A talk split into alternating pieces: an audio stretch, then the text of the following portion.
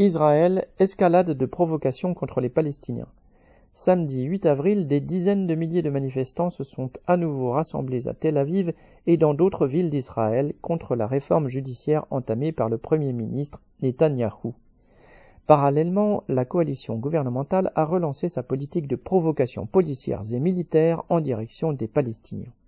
Le 5 avril, en plein ramadan, la police israélienne faisait brutalement irruption sur l'esplanade des mosquées à Jérusalem-Est, prétendant entre guillemets rétablir l'ordre dans la mosquée Al-Aqsa où des habitants musulmans pratiquaient leur culte. Des roquettes tirées depuis Gaza, le sud du Liban et la Syrie, majoritairement interceptées par le système de défense israélien, ont entraîné des représailles de la part du gouvernement. Aux raids aériens contre Gaza et aux bombardements sur le sud du Liban, censés cibler les infrastructures établies par le Hamas et le Hezbollah, ont succédé des attentats palestiniens à Tel Aviv et près d'une colonie implantée dans le nord de la Cisjordanie occupée qui a provoqué la mort d'un touriste et de trois habitantes de la colonie. Netanyahou, à la tête d'une coalition marquée par l'extrême droite religieuse, n'a pas manqué d'annoncer un renforcement de la mobilisation policière et militaire, ce qui n'a pas pour autant fait taire l'opposition à sa réforme judiciaire et à sa personne multirécidiviste de la corruption. Dans le cortège du 8 avril à Tel Aviv, au cri de citation Netanyahou nous conduit vers la guerre, fin de citation, une partie des manifestants faisait entendre clairement leur rejet de l'impasse où la clique du pouvoir entraîne les populations israéliennes comme palestiniennes.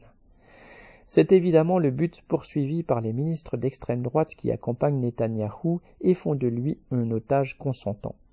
L'intervention policière sur l'esplanade des mosquées est ainsi le résultat direct de l'autorisation fournie cette année à des militants de l'extrême droite religieuse de venir se pavaner de façon provocatrice aux alentours d'Al-Aqsa. L'évacuation violente des musulmans barricadés à l'intérieur était l'étape suivante et le baril de poudre qu'entretient le régime ne demandait qu'à s'enflammer une fois de plus. Depuis le début de l'année, près de 120 personnes, très majoritairement des Palestiniens, ont perdu la vie, tel le garçon de 15 ans tué par des soldats israéliens venus, entre guillemets, arrêter un suspect dans un camp de réfugiés palestiniens près de Jéricho.